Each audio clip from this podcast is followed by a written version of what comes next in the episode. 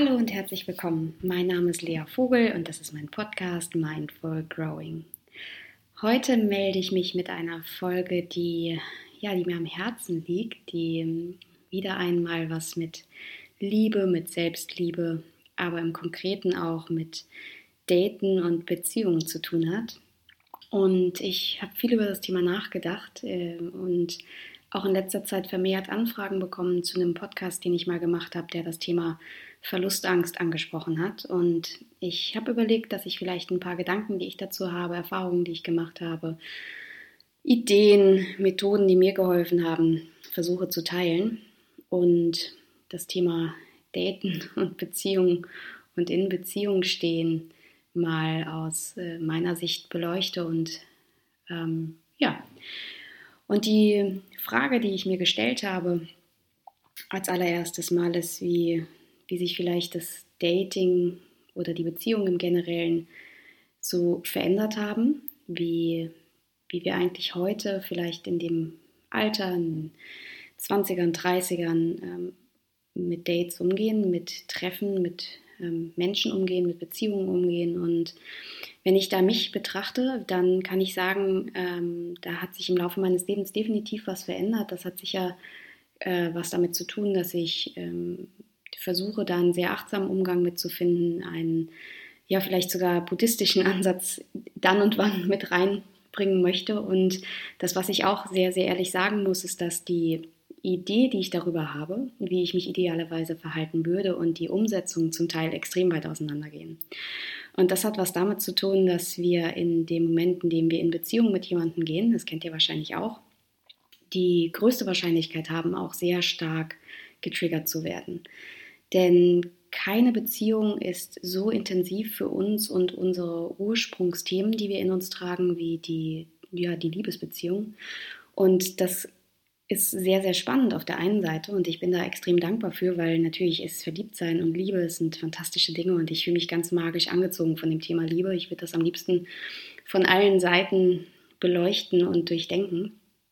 Aber das, was ich wirklich auch fachlich unglaublich beeindruckend finde daran, ist, dass wir quasi ganz, ganz schnell wie über einen Shortcut, wenn es zum Thema Liebe kommt, Verliebtsein, Beziehung, in äh, ja, einen Blick auf unsere Kernthemen bekommen. Denn genau dann verhalten wir uns häufig so anders, als wir eigentlich es gerne tun würden. Und Dinge wie, also starke Emotionen wie Angst, Verlustangst eben oder Angst vor Zurückweisung, ähm, Angst nicht zu genügen, schnallen dann extrem schnell hoch. Und ich finde das eben sehr, sehr spannend, weil das häufig dazu führt, dass wir uns in, ja, dass wir das Daten, das Kennenlernen von Menschen ähm, überhaupt nicht mehr richtig genießen können. Wir wir gehen dann quasi schon mit, mit unglaublich viel Druck in eine Begegnung rein. Ich nenne das mal Date, mal Begegnung, ne? denn ähm, ich will das gar nicht so klassisch, dieses Date, da hat jeder so eine Idee von, wie das aussehen könnte. Ähm, idealerweise Candlelight Dinner.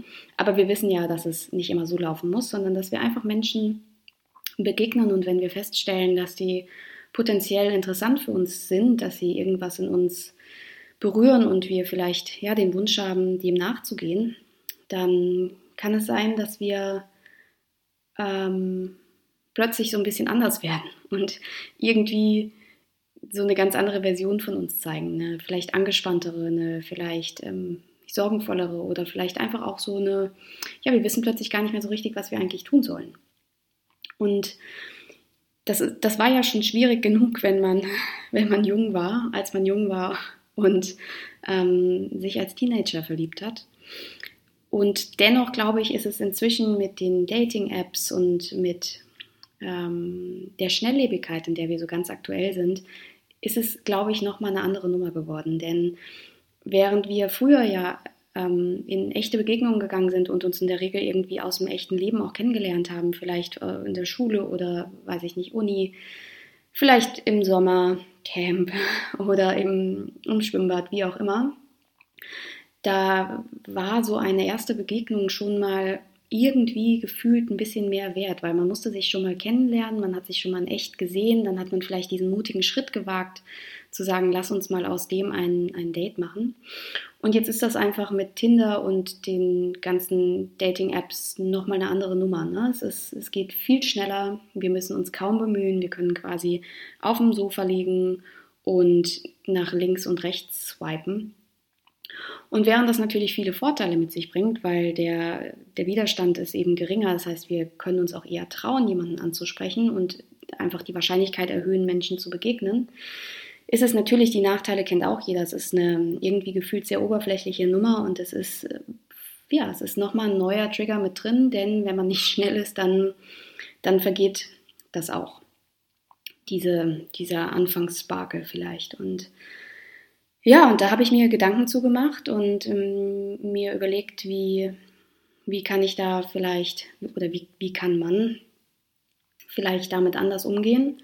Und ich kann es drehen und wenden und immer wieder komme ich auf zwei Hauptthesen. Ich glaube, auf der einen Seite ist es wichtig, gewisse Informationen zu haben, ähm, über, über einen selbst. Das heißt, welcher Bindungstyp bin ich denn eigentlich? Was für Bindungstypen gibt es denn eigentlich? Ähm, was suche ich denn eigentlich? Der Klassiker, ne? Wie offen bin ich denn eigentlich gerade? Wie sehr beeinflussen mich meine alten Erfahrungen? Und wiederhole ich die eigentlich ganz automatisch, wenn ich jemanden begegne, der mich vielleicht, ähm, den ich vielleicht mag? Oder bin ich wirklich sehr, sehr offen? Und genauso auch die ja, die Frage, wie, wie steht es eigentlich um meine ersten Bindungen? Denn äh, ohne da jetzt in diesem Podcast vielleicht zu weit drauf einzugehen, ist es sehr häufig so, dass wir uns ähm, Menschen suchen auf einer unterbewussten Ebene. Also da will ich wirklich niemandem unterstellen, dass er das bewusst macht, aber auf einer unterbewussten Ebene suchen wir uns oft Menschen, die uns eine Form von Liebe oder Zuneigung bieten können, die wir vielleicht schon früh erfahren haben. Das heißt, wenn ja, wenn Liebe in irgendeiner Form vielleicht an Leistung geknüpft war durch unser Elternhaus, dann kann es sein, dass wir uns in unseren späteren Beziehungen auch wieder in genau solche Situationen begeben. Und da ist es wichtig, sehr wachsam zu sein. Und deshalb ist, die, ist das zweite Tool, das zweite Power-Tool sozusagen, das aus meiner Sicht hilft in dieser Situation, dass wir nicht nur die Informationen haben, ähm, also wie ticke ich eigentlich, was brauche ich eigentlich, ähm, was sind eigentlich meine Erwartungen, was sind meine typischen Ticks in solchen Situationen oder meine typischen Trigger, sondern das Zweite ist eben, dass wir uns in Achtsamkeit üben, um auch in Situationen, in denen wir äh, sehr reaktiv sind, also mitten im Sumpf stecken sozusagen, ähm, dass wir schon geschult sind in der Achtsamkeit, dass wir uns jedes Mal wieder auf uns zurückbesinnen können. Und an der Stelle ist mir auch wichtig zu sagen, dass ähm, Daten und Begegnen, Menschen treffen, das ist eine wunderschöne Sache, eine wunder, wunderschöne Sache. Und für all die Menschen, die das ganz natürlich, ganz entspannt machen können, ist der Podcast vielleicht gar nicht das Richtige, denn hier beleuchten wir eine Phase oder eine äh, Gefühle, die aufkommen können beim Daten, die ja, die das Ganze nicht nur sehr, sehr schön machen, sondern auch manchmal ein bisschen fordernd. Und da habe ich einfach jetzt in letzter Zeit immer mal wieder Menschen getroffen, die mir gesagt haben, ja, ähm, ich, ich hätte Lust auf einen Partner und ich hätte Lust, jemandem zu begegnen, aber ich merke schon auch, das ist ganz anstrengend irgendwie für mich. Und ich bin dann einfach manchmal schon vor Treffen unentspannt. Und ja, das ist nachvollziehbar. Und ich glaube, wie immer gibt es keine allgemeine Lösung, sondern einfach nur Ideen. Und ich glaube, das Erste, was wir uns klar machen müssen, ist, dass dass eben genau die Tatsache, dass sich das Daten auch verändert hat, dass wir es noch mehr mit einer Brille der Neugierde betrachten sollten. Das heißt, dass wir vielleicht, wenn wir die Tendenz dazu haben, ähm, uns sehr schnell in Dinge reinzusteigern und sehr schnell in unserem Gegenüber, den wir jetzt vielleicht toll finden, ähm, die, die, die Lösung finden oder die Rettung finden für uns, dass er uns jetzt abholt, dass er für uns da ist, uns ganz macht und endlich äh, uns, uns die Liebe gibt, die wir vielleicht gerade brauchen dann wäre es ganz wichtig, dass wir uns nochmal so ein bisschen ausschütteln, einen Schritt zurückgehen und uns nochmal klar machen, dass das gerade eine Erwartungshaltung ist, die ziemlich sicher zu Druck führt und dieser Druck ziemlich sicher die Begegnung dieser junge Pflanze beeinflussen wird. Und ich will jetzt gar nicht wieder mit der Nummer kommen, dass wir uns alle selbst genügen müssen. Ich glaube, darüber haben schon viele Menschen gesprochen. Und ich bin auch ein großer Verfechter davon, dass wir im Grunde gut mit uns sein sollten. Also dass unser Leben idealerweise schon sehr, sehr gut ist, äh, auch alleine. Nichtsdestotrotz ähm, dürfen wir auch ehrlich sein und uns klar machen, dass der Wunsch nach Bindung einfach auch in uns angelegt ist. Das heißt, das ist völlig in Ordnung, wenn wir uns nach Nähe und Zuneigung sehen. Es ist auch völlig in Ordnung, wenn wir uns nach jemandem sehen, der, der das Leben mit uns teilt. Das ist nicht needy und das ist nicht irgendwie schwach oder wir sind dann nicht uncool mit uns selbst, sondern es ist ein absolut nachvollziehbares biologisches Bedürfnis. Es ist eben nur die Frage, ähm, wie wachsam und wie achtsam bin ich in der Situation? Sehe ich mein Gegenüber als den Retter sozusagen und projiziere ganz, ganz viel in ihn oder sie rein? Oder kann ich noch klar sehen in dem Moment und schauen, was ist da eigentlich wirklich? Und da, wenn wir zu einem ersten Date kommen, bemerke ich, dass viele Menschen das wie so eine, wie, ja, wie so eine Art Bewerbungsgespräch sehen und so innerlich abhaken. Ähm, passen die Dinge? Ähm, will der jetzt, will er oder sie eigentlich dasselbe? Ähm, ist das potenziell jemand, den ich heiraten kann? Oder also es werden wie so kleine innere Kästchen abgehakt und gecheckt, ob das eigentlich ein gutes Match ist. Und während ein Teil in mir sicher sagt, ja, das macht Sinn, ähm, denn langfristig hat eine Beziehung Bedingungen. Das heißt, auch wenn die Liebe vielleicht ganz äh, bedingungslos sein kann, hat Beziehung sicher eine Bedingung. Das bedeutet dann für einige, es braucht definitiv ein Match, wenn es um das Thema Kinder geht oder in derselben Stadt leben. Und gleichzeitig gibt es einen anderen Teil in mir, der sagt, ähm, wir sollten versuchen, vor so einem ersten Date oder bei dem ersten Date oder den ersten Treffen wirklich zu schauen und das Herz zu öffnen für den anderen Menschen. Das heißt, ihn oder sie nicht direkt zu benutzen für eine Rolle, die gefüllt werden will, weil da kann man auch ganz schön viel reinprojizieren und Dinge passend machen, weil man sie so gerne sehen würde, sondern wirklich wieder zu versuchen zu schauen, okay, wer ist denn da eigentlich? Was ist denn das für ein Mensch gegenüber? Und das schaffen wir am ehesten, wenn wir sehr bei uns sind. Das heißt, wenn wir es wirklich auch schaffen, in dem Moment nicht von unseren Ängsten, Sorgen, Bedürfnissen gesteuert zu sein, sondern mehr in die innere Mitte zu kommen oder mehr ins Selbst zu kommen und nicht so stark von, von Anteilen, die gerade was wollen oder die Ängste haben, getrieben zu werden.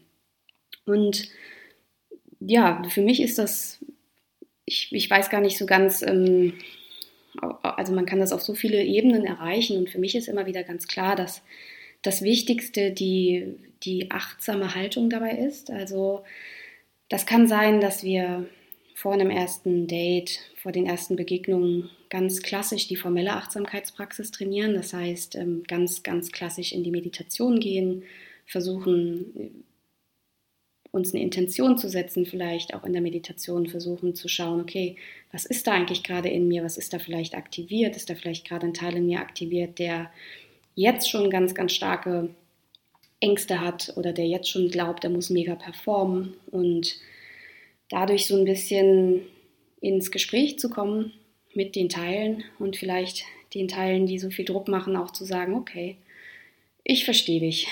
Du, du bist gerade aktiviert, du möchtest äh, jetzt geliebt werden, gemocht werden, Anerkennung bekommen in diesem Date.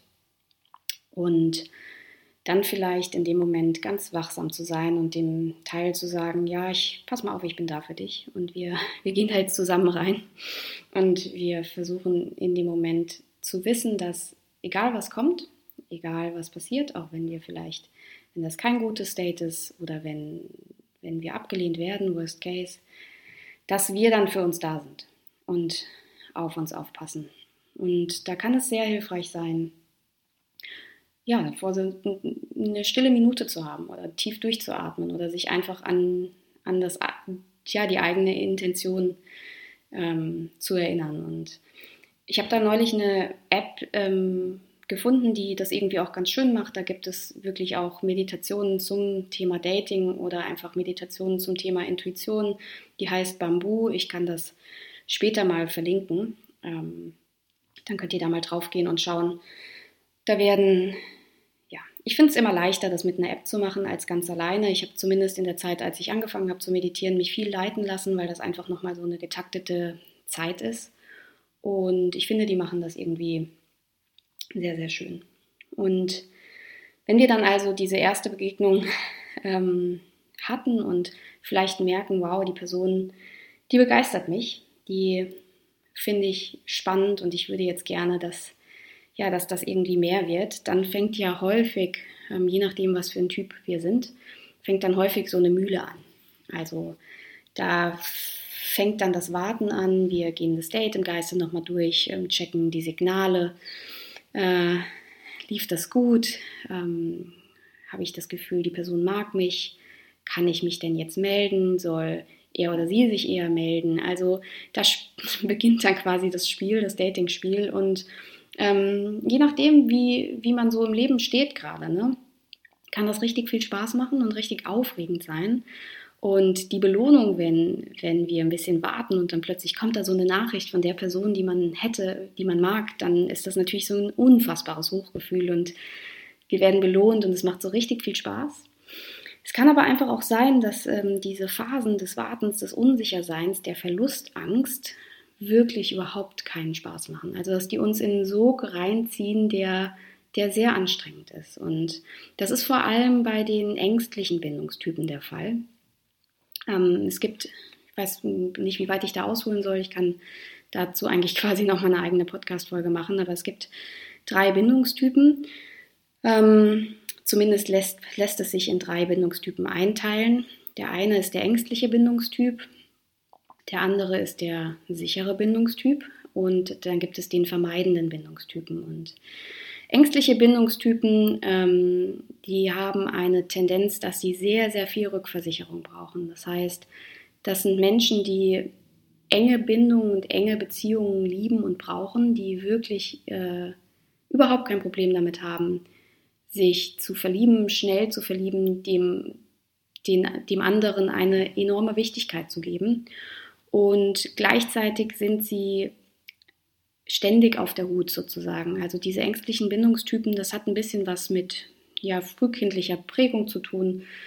Muss man jetzt gar nicht so wirklich überdramatisieren, dass ähm, man kann auch dieser Bindungstyp sein, wenn man eine gut intakte Familie hat. Das ist einfach, je nachdem, was man so gelernt hat, wie viel, ähm, wie Liebe gegeben und gesendet wurde vielleicht. Als Kind vielleicht war das ein bisschen ambivalent und dann haben wir gelernt, auf der Hut zu sein.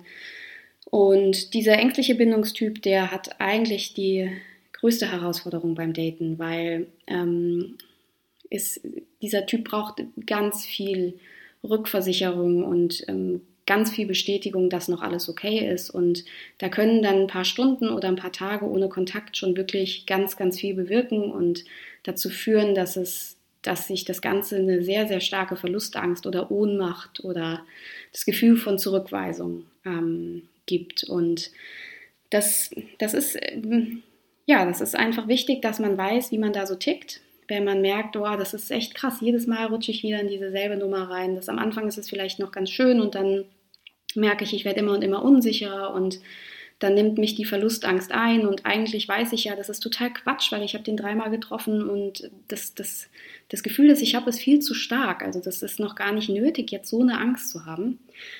Gleichzeitig ist sie aber eben da.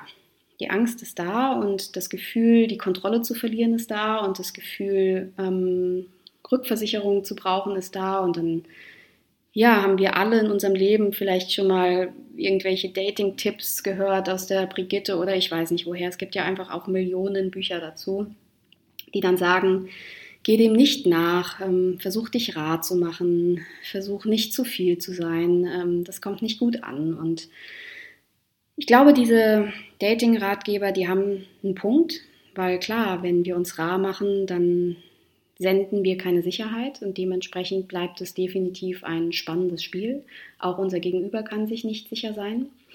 Gleichzeitig glaube ich, dass das einfach, also ich persönlich lehne das ab. Ich glaube, dass das dann das Ganze zu einem Spiel macht und mehr Spiel als echte, authentische Begegnung. Und ich glaube, dass es einfach unnötig ist. Denn Worst Case ziehen wir dann genau die Menschen an, die einfach wahnsinnig gerne spielen, die einfach wahnsinnig gerne nur erobern und vielleicht darauf stehen, äh, dass sich jemand sehr rar macht, aber dann eine Version von uns abbekommen, die gar nicht wir so sind. Das heißt, für die ängstlichen Bindungstypen ist es am wichtigsten, die, äh, das achtsame Daten zu, zu zelebrieren, sich klar zu machen, okay, das passiert immer wieder. Das ist jetzt sehr wahrscheinlich, dass das wieder passiert. Und ich muss da ganz besonders stark auf mich achten, damit ich in dieser Phase mich selbst nicht verliere. Und ähm, die gute Nachricht aus meiner Sicht, die gute Nachricht aus einer achtsamen Beziehungshaltung ist, wir dürfen transparent kommunizieren.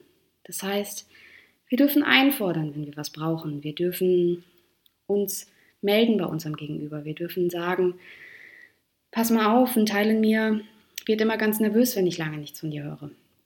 Ähm, ich äh, freue mich, wenn du mich, wenn du mich da zurückrufst. Oder ähm, eine Klientin sagte mal, mm, wenn sie ihre, ihren Freund oder ihren, ja, ich weiß gar nicht, ob sie zu dem Zeitpunkt schon ganz offiziell committed waren, aber wenn sie ihn anrief und er hat sie weggedrückt, weil er vielleicht arbeiten musste, dann war das für sie wie ein Schlag ins Gesicht. Sie konnte dann sich quasi nicht mehr konzentrieren und das ganze Nervensystem war hochaktiviert. Das heißt, alle Anteile in ihr, die jetzt auf Verlustangst eingestellt waren, die auf Kontrollverlust ähm, aktiviert waren, die, die, die waren super laut und sie konnte sich quasi nicht mehr richtig konzentrieren, bis irgendwann dann die Erlösung kam, okay, es gab eine Nachricht oder einen Rückruf. Und na klar kann sie das aushalten. Sie kann aber auch sich ein Herz fassen und da kommt dann die buddhistische Haltung vielleicht mit ins Spiel, dass wir versuchen in dem Moment, auch wenn es echt super schwer ist, ähm, unser Ego ein bisschen zur Seite zu stellen und unsere Verletzlichkeit zu zeigen und zu sagen, schau mal, das passiert da mit mir, wenn du mich da wegdrückst. Äh, ich weiß nicht, ob das für immer so bleiben wird, aber gerade jetzt zu Beginn ähm, macht mir das irgendwie Angst.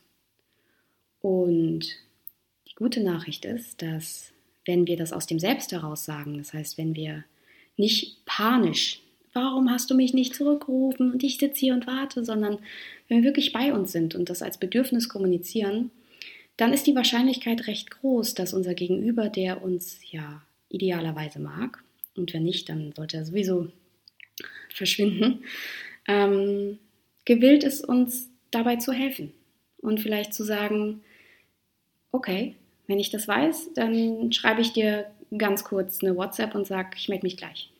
Dann wird das Nervensystem des, des äh, ängstlichen Bindungstypen runtergefahren und man kann wieder ein bisschen besser weiterleben, bis, bis der Anruf dann eben kommt. Das ist der ängstliche Bindungstyp. Äh, wie gesagt, für den ist das Thema achtsames Daten, achtsames, achtsames Beziehungsführen, das, das liegt eine ganz große Kraft drin, also ein ganz großes Veränderungspotenzial, dass Dinge schnell besser werden, dass sie auch durch die transparente, achtsame Kommunikation wir besser schauen, welche Partner sind eigentlich gut für uns. Denn ich habe ja eben schon gesagt, es gibt noch den sicheren Bindungstypen und den vermeidenden Bindungstypen und es, es gibt eine ja, häufige Tendenz, dass ängstliche Bindungstypen an vermeidende Bindungstypen geraten. Und das kann ein Mismatch sein, weil Bedürfnisse so stark auseinandergehen. Der sichere Bindungstyp, der ist jedem zu wünschen. Das ist jemand, der ja tendenziell vertrauen kann, der dieser Begegnung vertrauen kann, der nicht permanent rückversichert werden muss, einfach weil er davon ausgeht, ich spreche jetzt von er, ne? Ihr wisst bitte, dass ich immer er oder sie meine. Ähm, es ist nur so kompliziert, das immer gleichzeitig zu sagen. Mm. Also der sichere Bindungstyp der hat viel Stabilität in der Kindheit erfahren, der äh, weiß, dass, dass Menschen ihm erstmal zugewandt sind, idealerweise.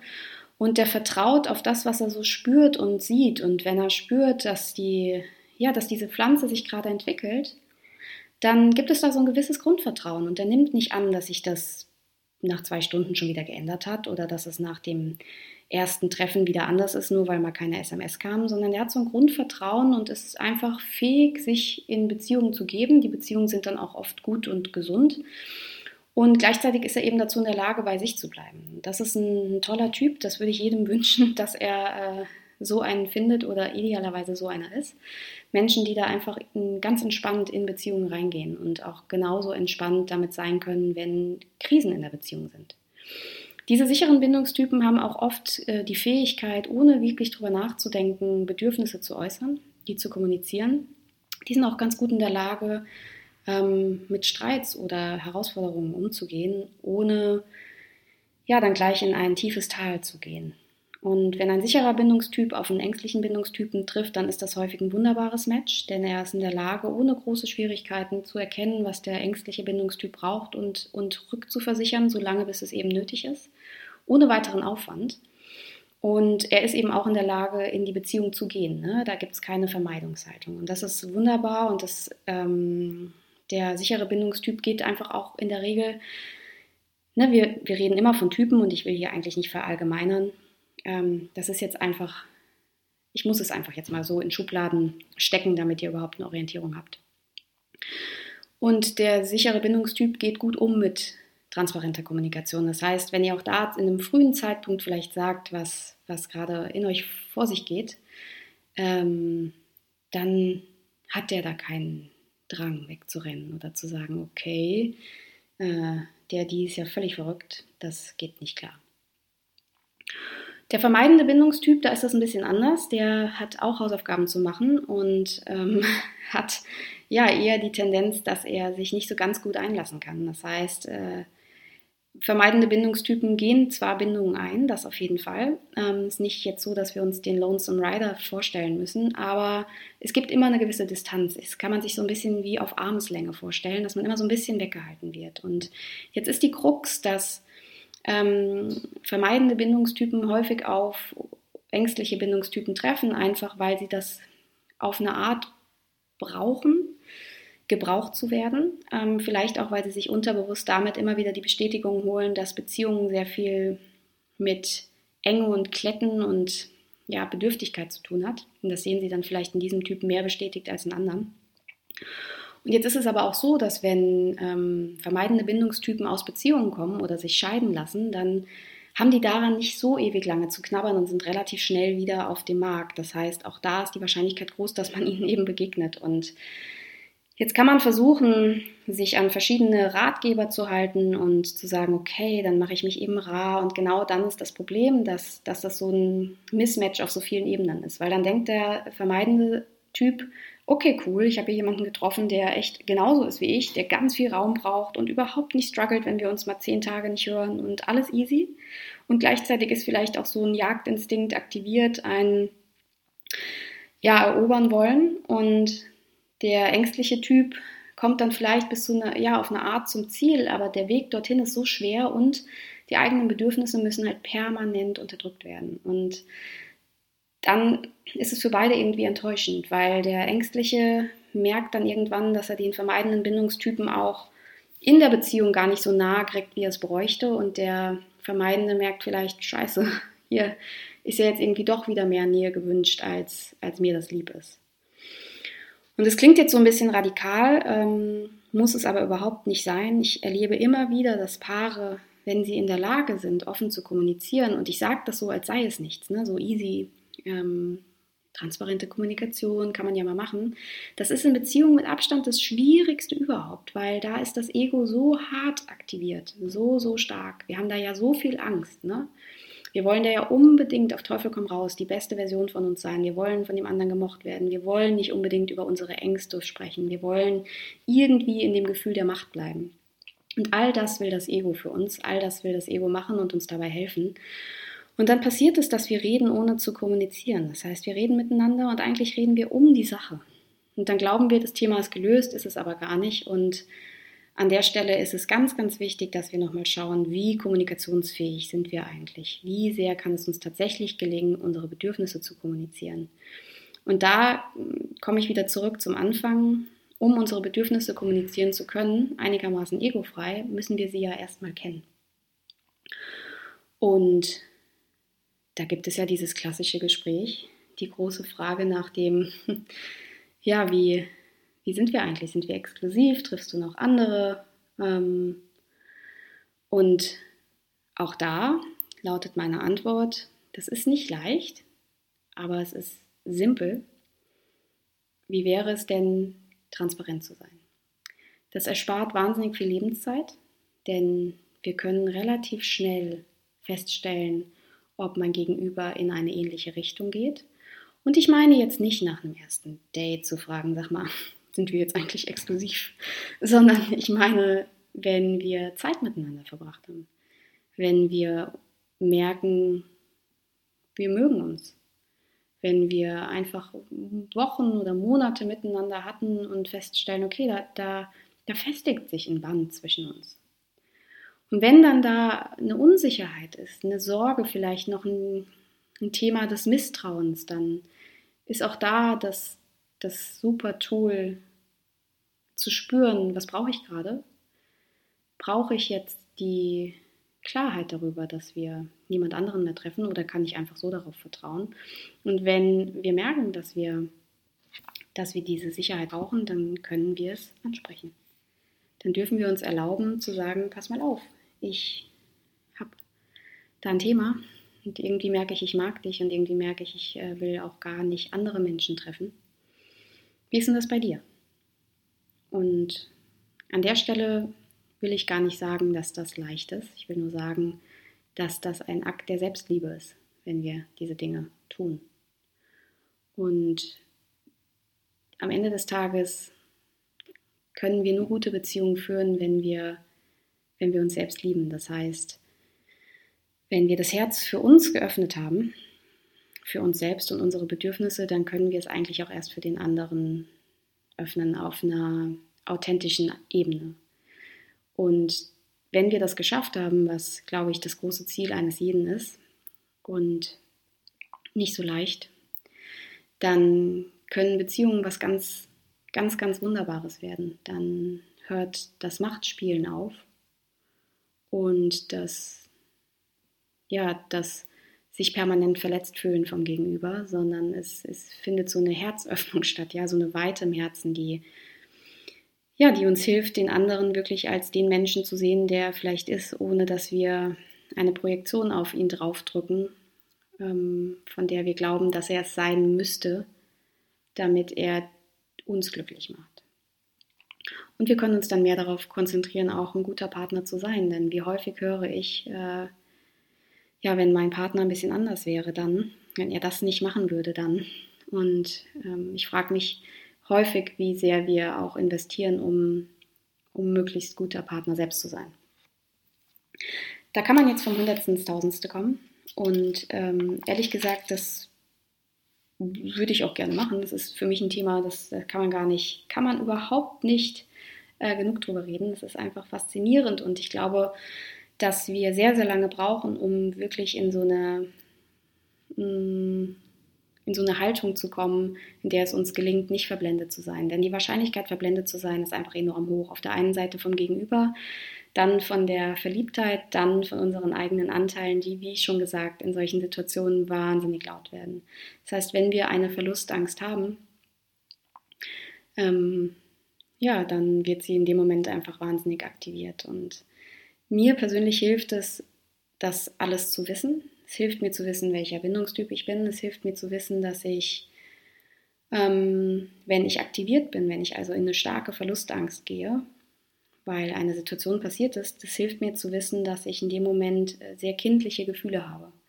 Und kindlich meine ich nicht im Sinne von, die sind nichts wert, das ist ja so kindisch, sondern ich meine wirklich, es sind kindliche Gefühle, die wahrscheinlich einem verletzten inneren Anteil entsprechen, der ähm, mal nicht so gute Erfahrungen gemacht hat. Und die Erfahrungen, die nicht so gut waren, die müssen nicht immer auf der Mann-Frau äh, oder der romantischen Beziehung, vielleicht besser so, da müssen die nicht stattgefunden haben. Das kann wirklich in, in Freundschaften, in Mutter- oder Vater-Kind-Beziehungen stattgefunden haben.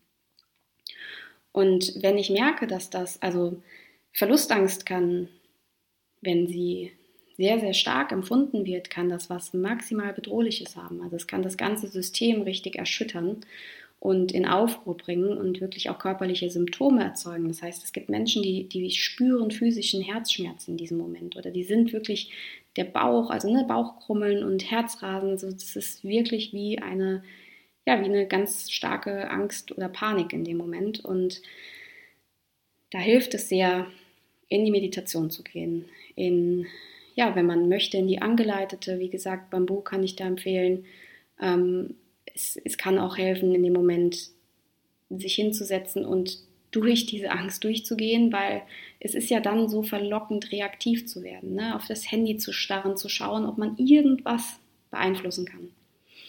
Und das ist auch unglaublich nachvollziehbar. Es, es hilft uns aber nur temporär. Also es gibt uns in dem Moment was zu tun, aber es löst nicht unser eigentliches Thema. Denn das eigentliche Thema ist, dass da ein verletzter Anteil in uns sitzt, der was von uns braucht gerade. Und der sitzt da sowieso und auch schon immer. Der ist nur in dem Moment, in dem wir anderen Menschen auf dieser Ebene begegnen, aktivierter. Und da kann man dann also sehen, das finde ich immer wieder so schön, ähm, dass es da ein Lernfeld gibt. Ein Lernfeld, das man vielleicht nicht gerne hätte, weil auch ich dachte mir schon so oft, meine Fresse, ich wäre so gern cooler in diesen Situationen. Jetzt bin ich es aber nicht oder nur bedingt. Und dann sehe ich aber dadurch genau, wo eigentlich der Schmerz sitzt. Das heißt, diese, diese Datings, ähm, die zeigen da auf die Wunde. Und dann sind wir angehalten, uns und unsere Intuition, unser Bauchgefühl oder ich nenne es gerne unser Selbst ähm, zu stärken und zu zeigen, dass wir da sind. Und ähm, ja, ich habe ja schon häufiger mal erzählt, dass ich eine äh, Therapieausbildung gemacht habe, äh, Internal Family Systems Therapy, und da arbeite ich sehr, sehr viel mit Teilen und mit Teilen, die bedürftig sind, Teile, die, ähm, die was von uns brauchen. Ich mag diesen Ansatz sehr. Wer Lust hat, darüber ein bisschen mehr zu erfahren, ähm, kann er mir auch gerne mal schreiben. Ähm, es geht wirklich darum, mehr ins Selbst zu kommen, mehr in die Intuition zu kommen und ganz aktiv mit den Anteilen zu kommunizieren und zu sprechen, damit wir in Phasen der Verlustangst, der Angst, der Sorge, des Grübelns verstehen, warum diese Teile das eigentlich machen. Also nicht nur achtsam wahrzunehmen wie in der Meditation, sondern auch noch einen Schritt weiter zu gehen, wirklich zu schauen, warum machen die Teile das gerade, was brauchen die von uns, damit wir wieder mehr in die innere Balance kommen. So, ähm, aber für eben genau das, wenn wir was alleine brauchen, dann ähm, würde ich versuchen, das eben akut zu tun. Jetzt ist es so, das habe ich in dem Podcast über Verlustangst auch schon mal gesagt, in dem Moment, wenn wir aktiviert sind, ist es quasi das Schwierigste, in die Meditation zu gehen, weil da ist das System ja schon aktiviert. Da ist ja schon die Angst da. Und wenn das System aktiviert sind, dann sind wir in einem reaktiven Modus. Da ist dann ein anderer Teil unseres Gehirns aktiv, der ist nicht mehr klar und ähm, sachlich, sondern der ist nur noch auf Überlebensmodus äh, getrimmt. Und wenn wir in einem Überlebensmodus sind und ein anderer Survival-Part ähm, aktiv ist, dann können wir natürlich in die Meditation gehen, aber wir dürfen dann in dem Moment nicht erwarten, dass sich das jetzt gleich viel besser anfühlt. Was dann eher passieren muss, ist die, mir hilft es dann beispielsweise zu schreiben ähm, Dinge aufzuschreiben, zu sagen, okay, da ist dieser Teil in mir aktiv, da ist jetzt gerade eine Verlustangst, da ist jetzt eine Sorge, da ist jetzt ein Gefühl von verlassen werden, da ist ein Gefühl von nicht genügen und so weiter. Ähm, aber damit das vielleicht perspektivisch gar nicht mehr so stark passiert, können wir auf der einen Seite wirklich wachsam schauen, wem schenken wir unsere Zeit, ähm, gerade bei dem schnelllebigen Online-Dating, ähm, damit wir ja, einfach einen guten, gesunden Filter haben, einen gesunden, intuitiven Filter. Ähm, und dann würde ich tatsächlich vorschlagen, wie immer, eine regelmäßige Achtsamkeitsroutine zu etablieren. Ich habe gemerkt in den letzten sechs, sieben Jahren, dass sich meine Haltung zum Thema Achtsamkeit noch mal ein bisschen gedreht hat. Ähm, am Anfang war ich so pro, pro, pro äh, Power-Tool. Jetzt sind Dinge passiert, Mindfulness und Achtsamkeit hört man quasi überall und die werden sehr, sehr häufig echt benutzt und instrumentalisiert. Ich lese es in jeder Zeitung quasi und ähm, das finde ich schade, weil Achtsamkeit kann echt nicht alles. Das ist wahnsinnig wichtig, ähm, um authentisch und bei sich zu sein, aber es ist kein Zaubertool, das plötzlich macht, dass du stressfrei bist, super schläfst, ähm, abnimmst und, und die beste Version von dir wirst. Das ist es nicht. Achtsamkeit ist einfach, es hat gar keine Agenda. Achtsamkeit, Meditation kann uns aber dabei unterstützen, dass wir uns Zeit nehmen, die Informationen, die wir über uns haben, über unsere Psyche haben, über uns als Mensch haben, dass wir immer mal wieder einchecken, was ist da eigentlich gerade los? Dass wir aufmerksam und, und bewusst mit uns sind. Und zwar ohne, dass wir uns von jeder starken Gefühlsregung sofort wegziehen lassen.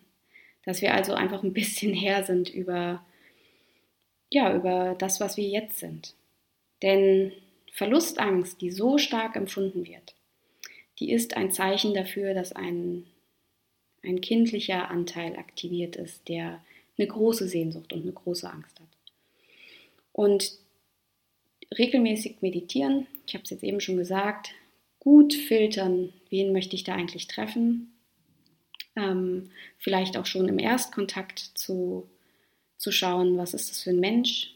Ähm, und dann, bevor wir, selbst wenn der Mensch noch so attraktiv und noch so wunderschön ist und wir wirklich so eine große Sehnsucht haben, jetzt endlich einen Partner zu finden, trotzdem wieder einen Schritt zurückzugehen, zu sagen, okay, ich weiß nicht, ob es diese Person jetzt wird. Und ich will ihr auch nicht diese Schublade geben, dass sie es werden muss, sondern ich möchte weiterhin schauen, ob das eigentlich das, ja, ob dieser Mensch wirklich das ist. Oder vielleicht auch einfach mit Neugierde, also wirklich die neugierige Brille aufziehen und zu schauen, okay, was, was kann ich da entdecken, was ist das für ein Mensch und das Herz offen halten.